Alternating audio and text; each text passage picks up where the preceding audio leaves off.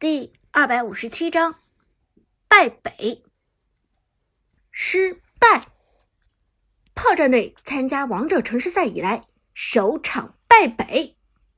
赛场上的解说此时也公布了这一场比赛的消息。女解说认真的说道：“第一场比赛在第十一分钟正式结束，让我们恭喜次战队率先拿下一局。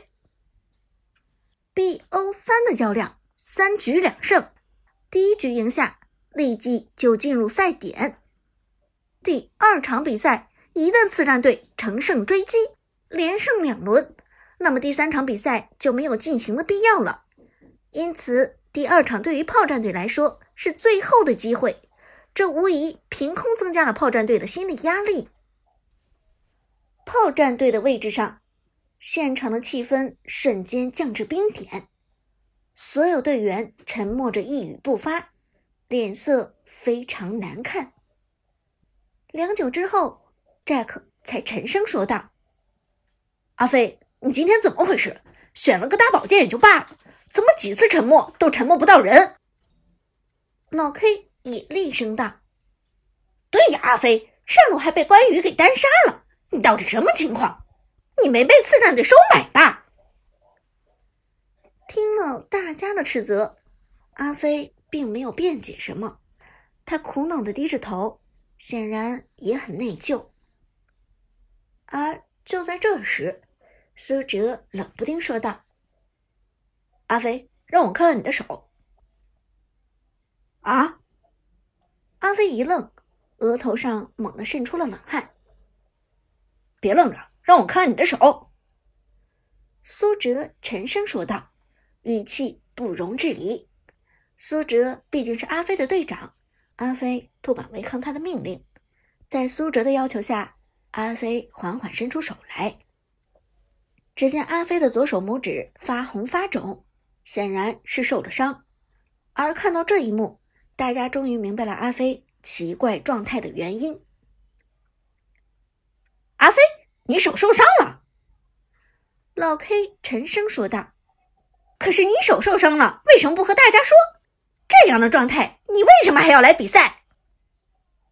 对呀，阿飞，Jack 也气冲冲的说：“咱们还有替补黄山啊，又不是没人了。”你这个样子就跑出来比赛，你这是对大家的不负责任，你懂吗？就连平时和阿飞关系最好的旺财也受不了了，皱眉说道：“阿飞，你这次是真的坑啊！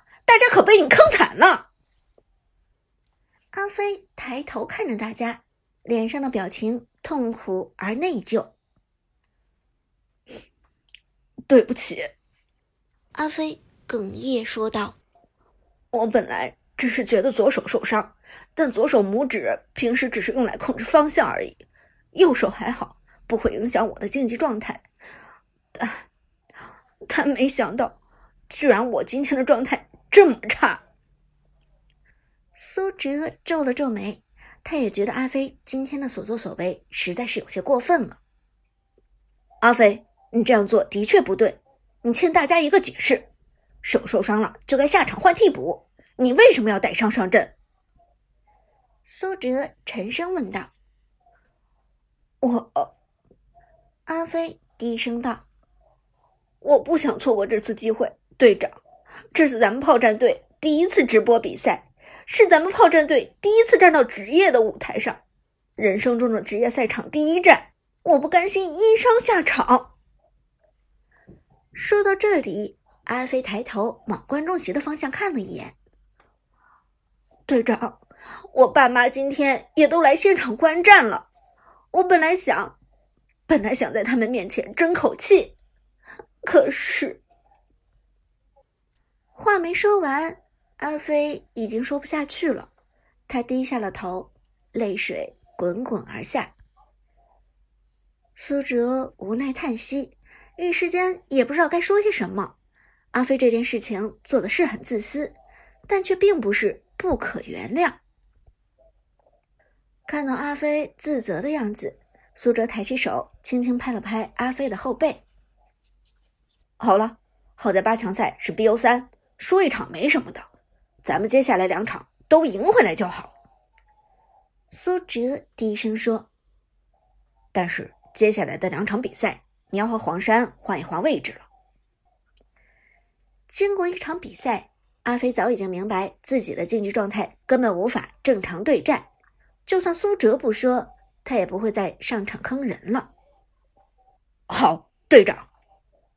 阿飞站起来，对着苏哲和其他队友深深鞠了一躬。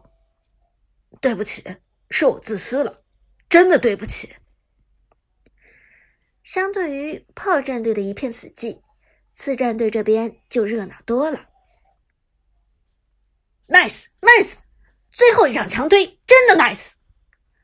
上一把的百里守约笑着说道，脸上满都是胜利的笑容。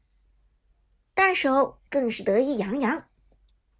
那必须，我都记住老关羽了，咱们还能不赢？旁边妖帝点头道：“没错，关羽、百里守约、嬴政、花木兰。”咱们的阵容几乎没有弱点，赢得这么顺利也不稀奇。大手冷笑道：“要我说，也是对面太菜了，边路上来就选了个亚瑟，简直吓死老子了！哈哈哈，关键是选亚瑟也就罢了，这英雄用好了挺恶心的，结果前期对线还被我给单杀了，真是好笑。”一旁队友听出大手自夸的意思。立即顺势捧了一句：“还是首哥操作犀利，连亚瑟这种皮糙肉厚的家伙都能给单杀了。”大手听得很开心，点头笑着说道：“那 当然，对付这种无名战队，轻轻松松就给虐了。”妖帝看几个队友赢了，都有些浮躁，连忙咳嗽一声，提醒道：“你们几个别太激动。”别忘了，对面好歹也是击败过涅槃的队伍。别的不说，那个隐姓埋名的水平还是不低的。下一场当心翻车。大手却颇为不屑的摇摇头：“什么狗屁隐姓埋名，听这名字就有种故弄玄虚的意思。上一把的橘右京也就是偷了几个人头，苟延残喘而已，没什么了不起的。他如果真的是个大神。”那早就力挽狂澜，逆转局势了，还至于被咱们强推了？妖帝摇头道：“不，上一场如果不是对面的边路亚瑟状态实在奇怪，咱们也未必能赢得那么轻松。龙坑团战那一次，我看隐姓埋名显然是没料到亚瑟给不出沉默，应该是亚瑟的状态和平时有些不太一样。妖帝，我看你就是想多了。”也许那个隐姓埋名压根什么都没想，就想着怎么偷两个人头挽回面子呢。大手笑着说道：“大手，你真别小看隐姓埋名，小心一会儿吃亏。”妖帝沉声说道。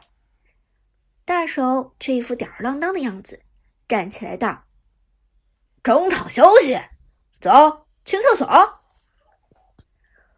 中场休息时间。炮战队与杜鹃见了面，搞清楚阿飞的事情，杜鹃也很生气。但生气归生气，阿飞毕竟还是队友，苏哲作为队长，免不得又为阿飞求了几句情。第二场临时又替补黄山出场顶替，而队内的位置也发生了变化。次战队的主要威胁来源于辅助妖帝的游走和边路大手的线上对峙。苏哲和杜鹃都认为黄山走边路未必能够扛得住大手的压力，于是斟酌一番，决定由苏哲走边，黄山客串打野。阵容确定之后，阿飞却对苏哲有些不放心。队长，大手那家伙对线水平很高，你小心，他打的特别凶。听了阿飞的提醒，苏哲轻轻一笑，放心。我心里有数，这已经不是苏哲第一次与大手交手了。对于大手的实力，他的确心中有数。大手也许能够欺负一个受了伤的阿飞，但是想要欺负他隐姓埋名，根本就是痴心妄想。别担心，我会给你报仇。苏哲拍了拍阿飞的肩膀，笑着说道。阿飞轻轻点头，低声说了句“加油”。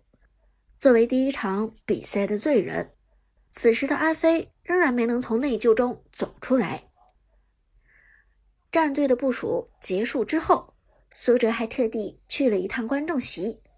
刚才比赛的后半段，伍兹那声隐姓埋名“加油”，让苏哲浑身血液沸腾。